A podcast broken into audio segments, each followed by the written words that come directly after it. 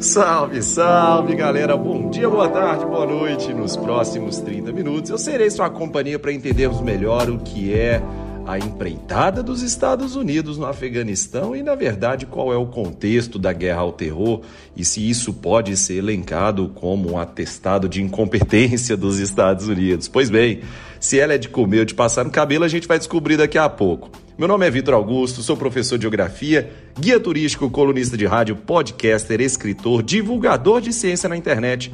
E esse tema me encanta justamente por ser uma forma de entendermos a transição do século XX para o XXI e porque as estratégias imperialistas do século anterior se mostraram muito ineficazes nas últimas duas décadas. Mas antes de entrarmos especificamente no tema de hoje, gostaria de convidar a você também que está me ouvindo nesse exato momento a conhecer outros dois projetos meus que também envolvem a produção de conteúdo.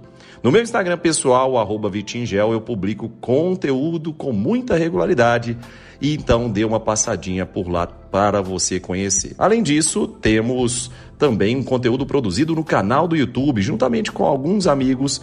Eu produzo um conteúdo no canal Terra Negra. Então corre lá e se inscreva em nosso canal, porque não é todo dia que você vai acompanhar um conteúdo sobre um vulcão em cima do vulcão, sobre a guerra civil da Síria na fronteira com a Síria, e é um conteúdo excepcional, sempre promovendo ciências humanas em loco. Então, sem mais delongas, agora simbora para o conteúdo.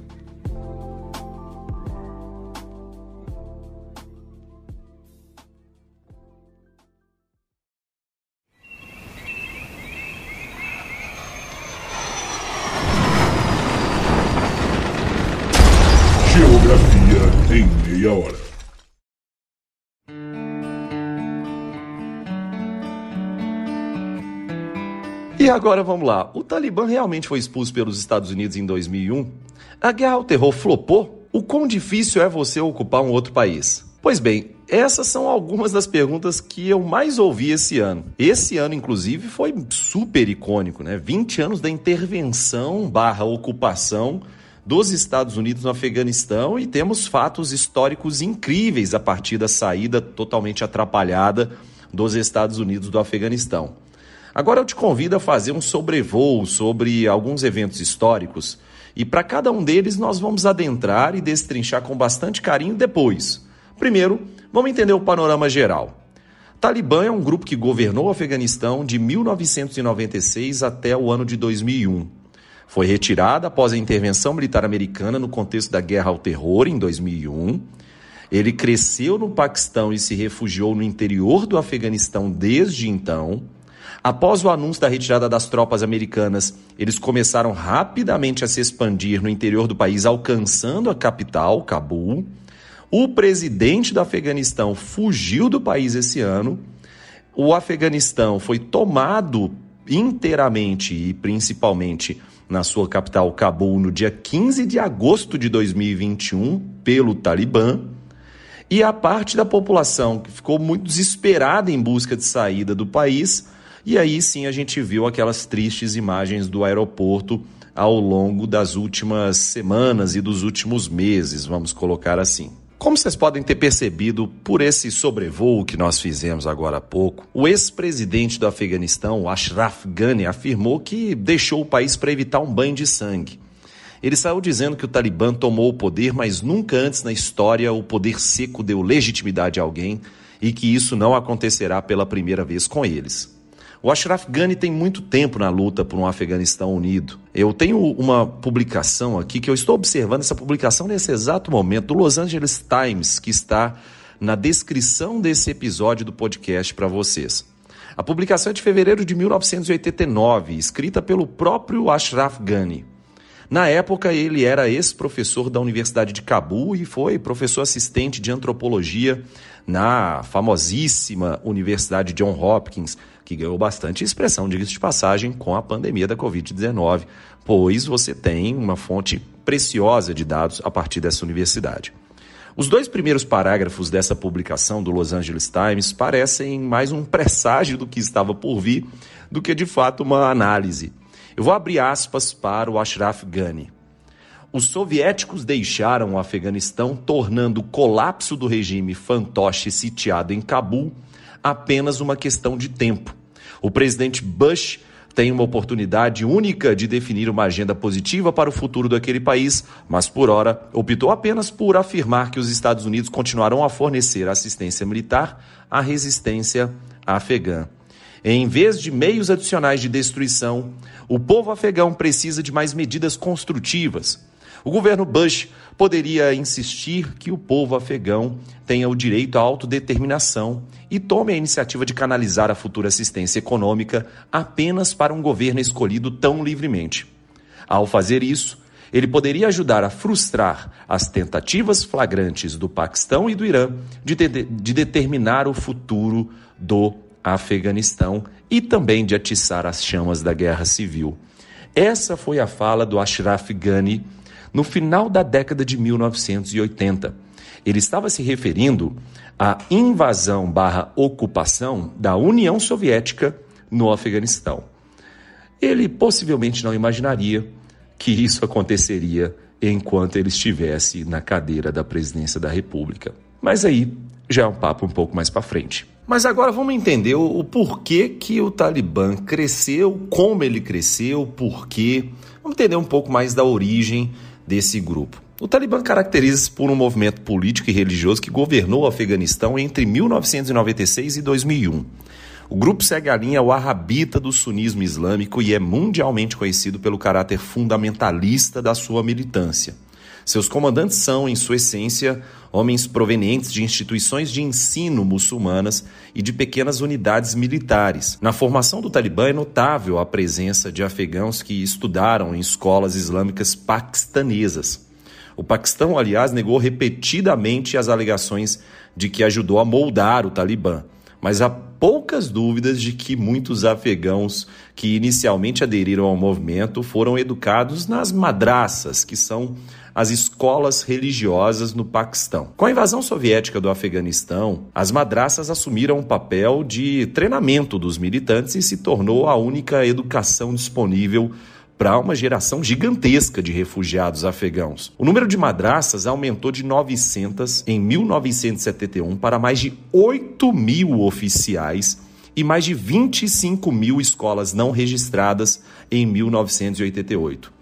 Deixa eu repetir para você, ouvinte, só para a gente ter uma noção geral da quantidade de madraças dessas escolas religiosas que estão na essência, na centelha do Talibã. Aumentou de 900 em 1971 para 8 mil em 1988. Isso corresponde a basicamente 17 anos e você tem um aumento de 7.100 madraças oficiais, mais as 25 mil não registradas.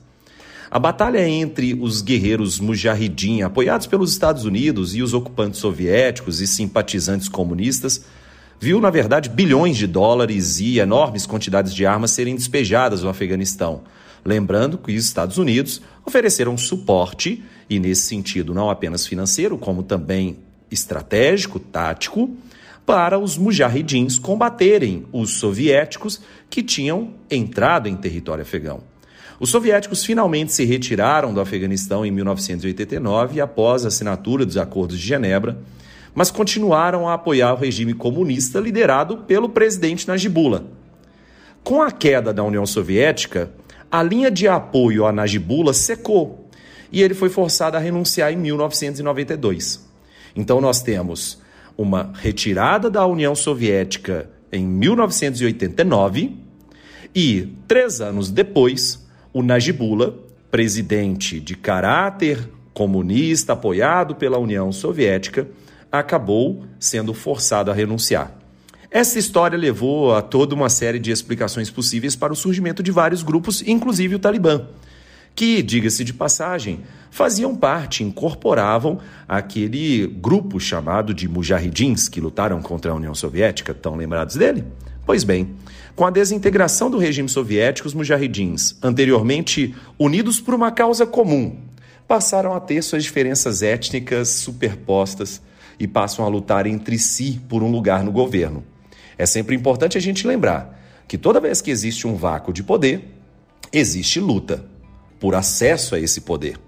Os talibãs surgem nesse cenário É um cenário carregado de contradições e disputas tribais no Afeganistão e acabam por so se sobressair e por volta de 1996, conseguindo conquistar a maior parte das províncias do país, conquistaram também a, a, capital, Cabul. Por ser um grupo que abriga apenas um grupo étnico, majoritariamente o Pashtun, que é o grupo mais consolidado pelos talibãs e também no próprio Afeganistão, e por possuir uma forte influência no extremismo religioso, eles acabaram conquistando de fato a capital. Ademais, a principal etnia que integra o movimento dos Pashtuns é a etnia que tem uma das suas origens também no oeste do Paquistão, no leste e sul do Afeganistão.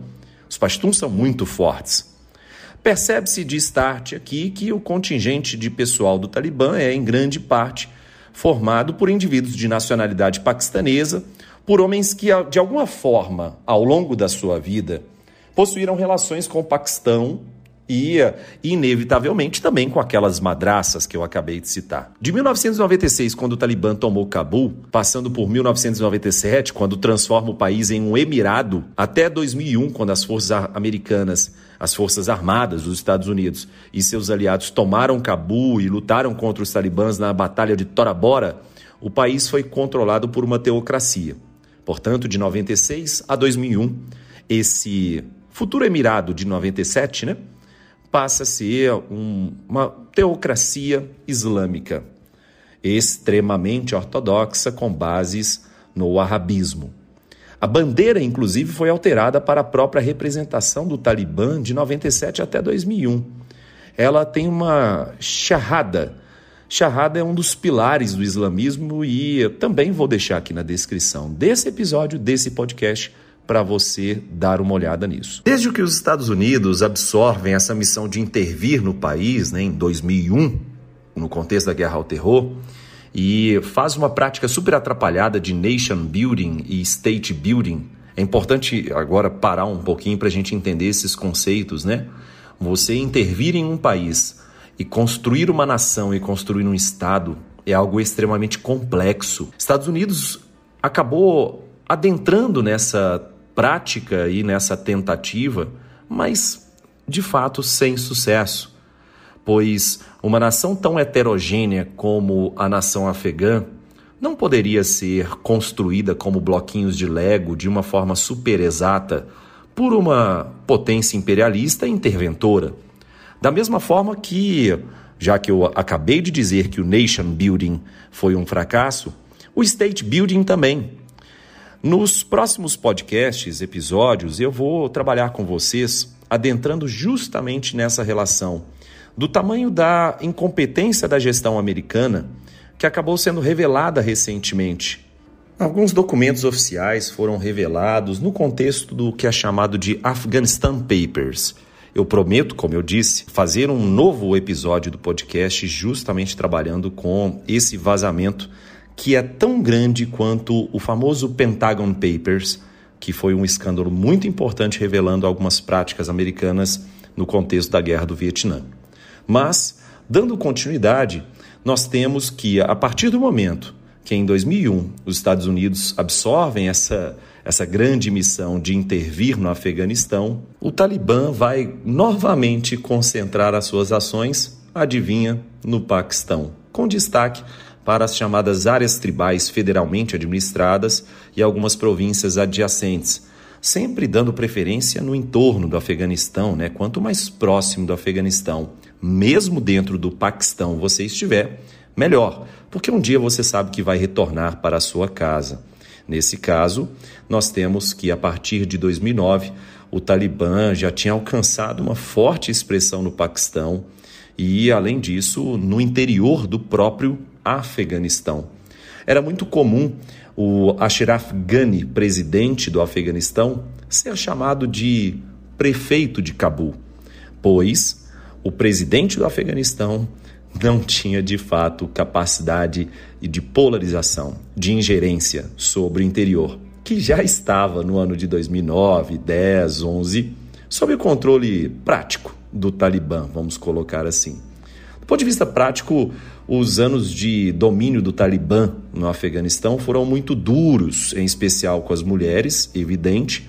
Inclusive, a Malala e vale a pena a gente citá-la, apesar da Malala ser paquistanesa, ela vivenciou muito bem o que é viver sob o olhar do Talibã, até porque ela quase foi morta em função disso. Mas agora vamos entender qual é o papel dos players que estão nesse tabuleiro. E pensando no importante protagonista dessa história toda, a gente não pode deixar de citar os Estados Unidos. De acordo com o pronunciamento nesse ano de 2021 do presidente da República, o Joe Biden, vou abrir aspas para ele. Está na hora de encerrar a mais longa guerra dos Estados Unidos. É hora de os soldados americanos voltarem para casa. Ele fez esse pronunciamento na Casa Branca. Só para recapitularmos a, a história mais recente, George W. Bush, o George Bush filho, foi o presidente responsável pelo início do conflito após investir todas as fichas na guerra ao terror. E bem como os soviéticos, os americanos também erraram demais da conta. É aquela história clássica aqui no Brasil: errou feio, errou rude. Porque qual que é o custo final de tudo isso? Tudo custa alguma coisa. Em dinheiro, ou em militares, ou em apoio político, em dinheiro, em Bidens. Em quase 20 anos de conflito no Oriente Médio e no Golfo, o governo americano já destinou quase 6 trilhões de dólares para financiar as operações. Alguns cálculos realizados pelo Watson Institute da Universidade de Brown, nos Estados Unidos, somaram os gastos do governo americano no Iraque, Afeganistão, Paquistão e Síria, além de algumas outras operações pontuais na região, e chegou a esse valor. Agora, se a gente pensar em número de vidas humanas e perdas militares, os Estados Unidos é o país na OTAN com o maior número de baixas no conflito afegão. Foram 1.909 mortos em combate e 20.700 feridos até o dia 20 de fevereiro de 2021, segundo os dados do Pentágono. Ainda segundo dados do Pentágono, o conflito alcançou 98 mil soldados em 2011, tendo o ano de 2011 a, o maior volume de militares que foram realocados para o Afeganistão. E aí eu queria já deixar aqui algumas indicações muito importantes antes da nossa quebra do meio do, do podcast, que é o filme O Grande Herói, outro filme chamado Jogos do Poder, outro filme chamado A Hora Mais Escura e um documentário que é o Restrepo. Vale muito a pena vocês acompanharem esses, essas produções, porque ajudam muito a entender não apenas o Afeganistão, como todo o contexto da guerra ao terror. Uma pequena ressalva a ser feita é que Trump teve um papel decisivo nisso, tá?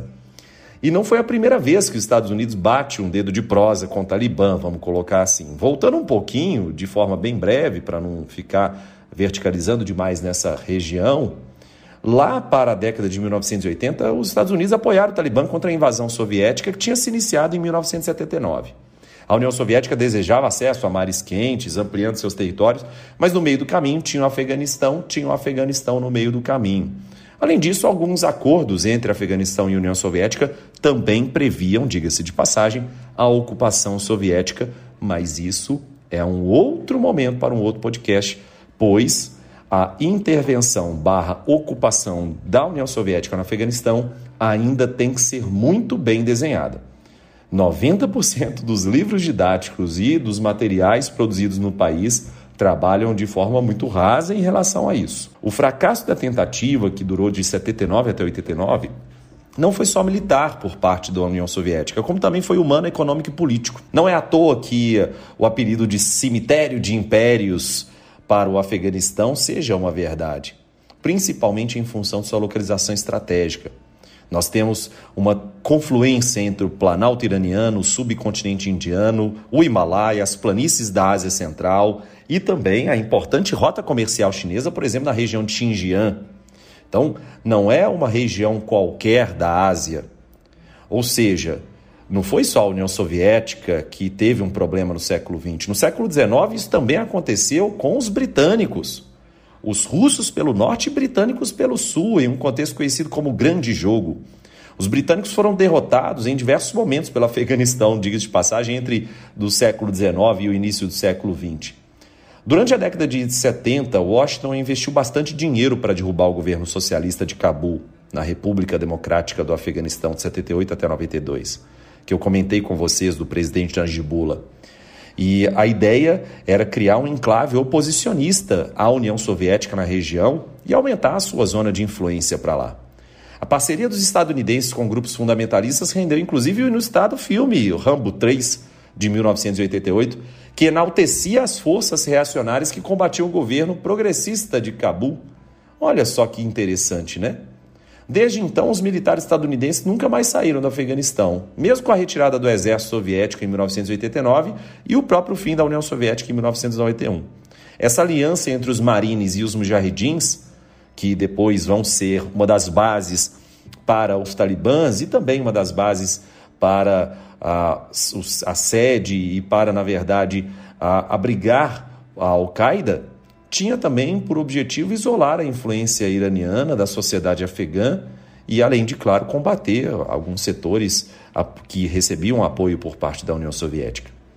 Paralelo ao fim da União Soviética e o que era chamado de mujahidins, né, os heróis mujahidins, que ao lado de Rambo venceram os comunistas nas telas de Hollywood, eles acabaram se transformando em talibãs no início da década de 1990. O filme Rambo 3, inclusive, tem algo curioso, né? Aparece uma mensagem nos créditos, no final do filme, que uh, o filme agradecia aos bravos guerreiros mujahidins. Só que depois eles substituíram esse crédito no final, na versão mais recente do Blu-ray, por uma outra mensagem, uma mensagem que evidentemente vai gerar menos apoio para os mujahidins, consequentemente para o Talibã. Mas é claro que a internet não perdoou e transformou tudo isso em muitos memes. Mais para frente a gente pode até trabalhar com os memes e a geopolítica, porque tem muita coisa que dá para a gente tirar daqui.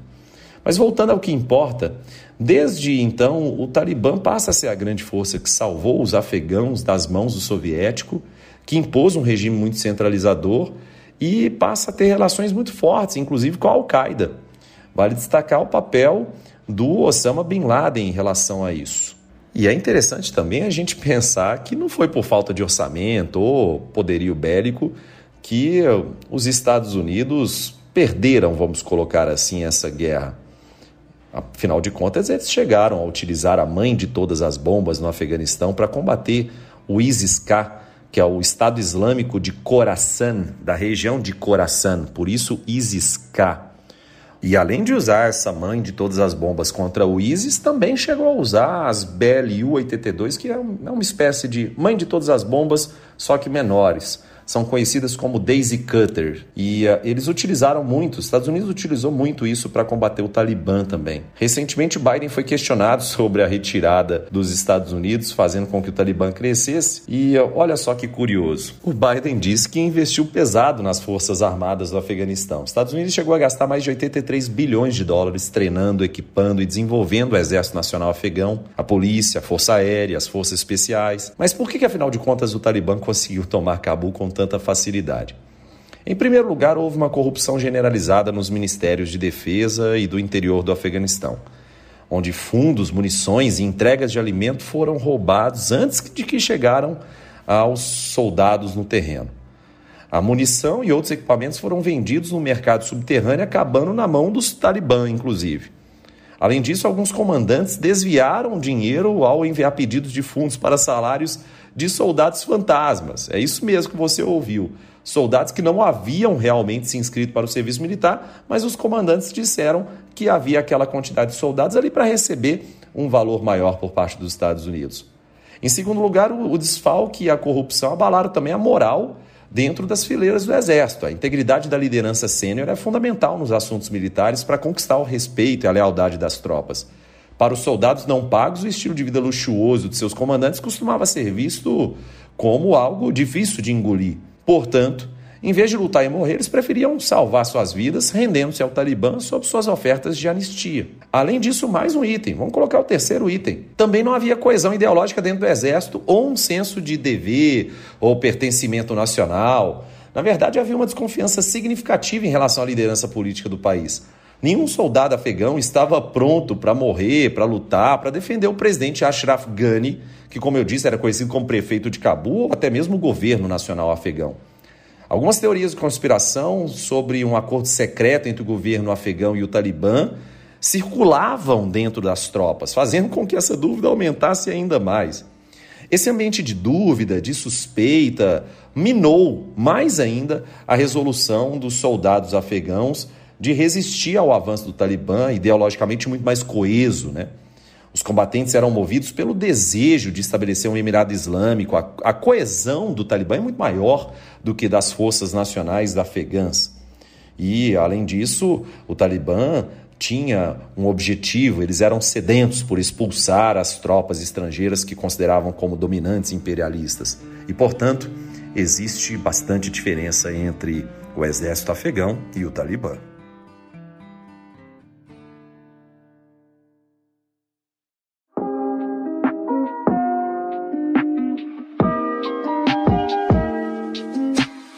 E agora, para você ouvinte que chegou até aqui, eu queria propor uma pausa para te fazer um convite.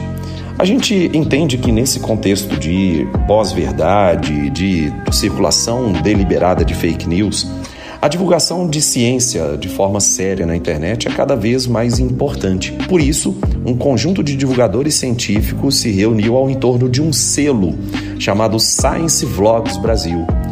Nesse conjunto de divulgadores de ciência, eu tenho muito orgulho de fazer parte com um canal chamado Terra Negra, mas juntamente de diversos outros canais, como Manual do Mundo, do Iberê, como Ciência Todo Dia, do Pedro Loss, como o canal do Pirula, o Blablalogia, enfim. Gostaria de convidar vocês a conhecer não apenas o canal Terra Negra e o trabalho com divulgação científica que a gente faz, mas também conhecer os outros canais membros do Science Vlogs Brasil.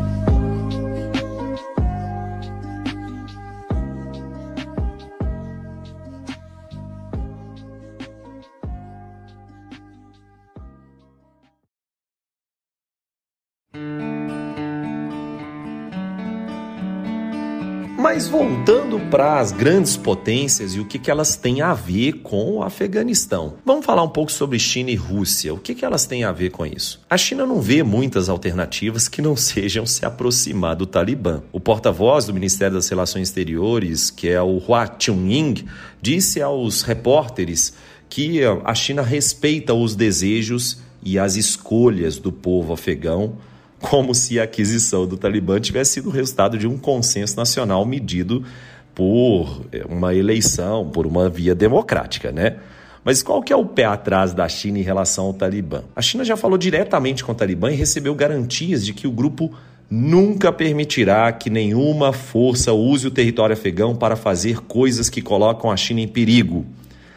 O que que a China está tão preocupada em relação ao Afeganistão?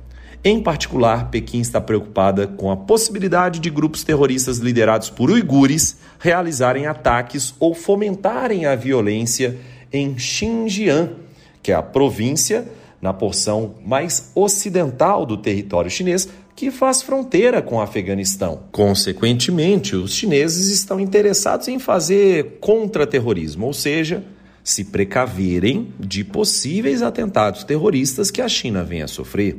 Afinal de contas, eles possuem grupos extremistas uigures em Xinjiang.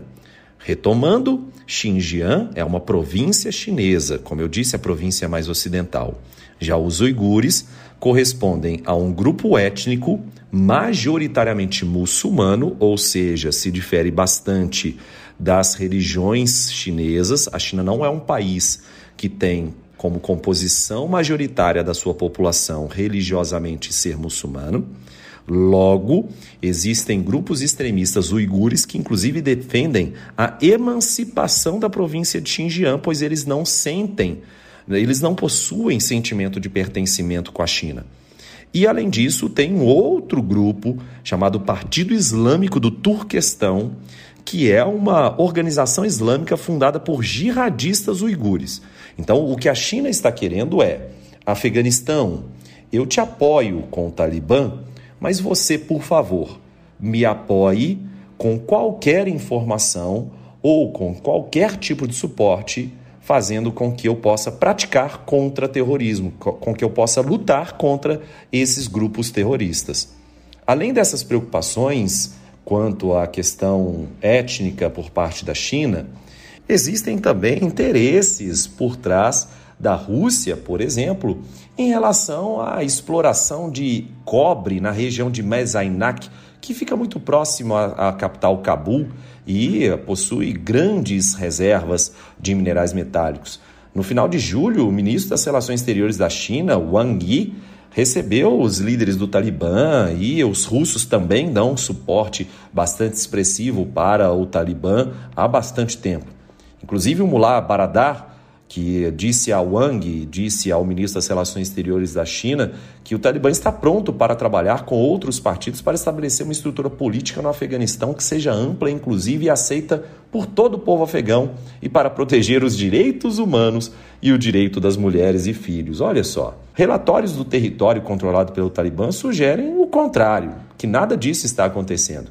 Em vez disso, o grupo está supostamente caçando seus inimigos e, mais uma vez, reprimindo, cerceando a liberdade das mulheres. A China deve fazer coro para a adesão do Afeganistão, por exemplo, na Associação para a Cooperação de Xangai, que é um grupo de países formado na década de 1990 com interesses de cooperação contra terrorismo e grupos nacionalistas separatistas. Inicialmente com os cinco Xangai, sendo China, Cazaquistão, Kirguistão, Rússia e Tadiquistão, e logo depois, no início do século XXI, também incorporaram o Uzbequistão. Mais recentemente, a Índia, o Paquistão e agora o Afeganistão, pode acabar sendo incorporado também. Sobre a Rússia, Seth Jones, que é o diretor do Centro de Estudos Estratégicos Internacionais com sede em Washington, disse que a Rússia já tem ajudado o Talibã há mais tempo, não apenas pela via diplomática, mas também com dinheiro e principalmente com o setor de inteligência. Para a Rússia, o Afeganistão está no meio do jogo geopolítico. Sua localização torna o Afeganistão super interessante e muito perigoso, porque faz fronteira com aliados da Rússia, que é o Tadiquistão, o Uzbequistão e o Turcomenistão. Consequentemente, é muito importante que a gente entenda: Rússia e China, que são grandes potências internacionais, possuem fortes relações com o Afeganistão atualmente, o chamado Afeganistão do Talibã. E só para encerrar, eu não posso deixar de citar o Irã, principalmente porque o Afeganistão corresponde ao, vamos colocar dessa forma, Oriente Médio estendido. Tudo bem? De acordo com o cientista político norte-americano Seth Jones, que eu acabei de citar, as forças Quds do Irã estão expandindo sua presença clandestinamente no Afeganistão e a partir daí buscaria apoiar milícias e grupos políticos para a região, justamente para promover os interesses do Irã. A Força Quds é um poderoso braço paramilitar da elite da Guarda Revolucionária Islâmica do Irã, considerado pelos Estados Unidos inclusive como grupo terrorista. A partir do momento que os Estados Unidos começaram a retirar suas tropas, o Talibã acelerou seu avanço e, evidentemente, as forças Quds representam uma força muito importante nesse processo. A cooperação de segurança do Irã com o Talibã também se baseia na hostilidade compartilhada em relação às potências ocidentais, como Estados Unidos e Reino Unido. É aquela velha história. O inimigo do meu inimigo é meu amigo. A extensão dos laços do Talibã com o Irã tornou-se aparente quando o líder do Talibã, o Mullah Akhtar Mansur, foi morto em um ataque de drones dos Estados Unidos em maio de 2016, enquanto voltava do Irã para o Paquistão. Mas afinal de contas, o que, ele estava fazendo no Irã? No final de 2018, o Irã reconheceu publicamente pela primeira vez acolher as delegações do Talibã e também disse que o fez com conhecimento do governo afegão e admitiu que as negociações abordaram a resolução dos problemas de segurança no Afeganistão. Ou seja, o Irã oficialmente admitiu que o Talibã já estava desenvolvendo parcerias político-militares diplomáticas antes do anúncio da retirada das tropas dos Estados Unidos. E algo que chama muita atenção para encerrarmos em altíssimo nível o podcast de hoje é que o Irã é a maior potência xiita do planeta Terra. O Afeganistão é controlado por um grupo extremista chamado Talibã, de bases sunitas wahhabitas. O wahhabismo é justamente aquela orientação ultra-ortodoxa que se difundiu inicialmente na Arábia Saudita, maior inimiga do Irã. Como eu disse, o inimigo do meu inimigo é o meu amigo. E no Oriente Médio, o Irã é a grande potência xiita, mas ao mesmo tempo não vai medir esforços para lutar contra o imperialismo estadunidense. Mas como eu disse para vocês, mais para frente a gente vai ter muito tempo para abordar essa relação entre Irã e Estados Unidos e também falar um pouco sobre a suposta Guerra Fria entre Irã e Arábia Saudita.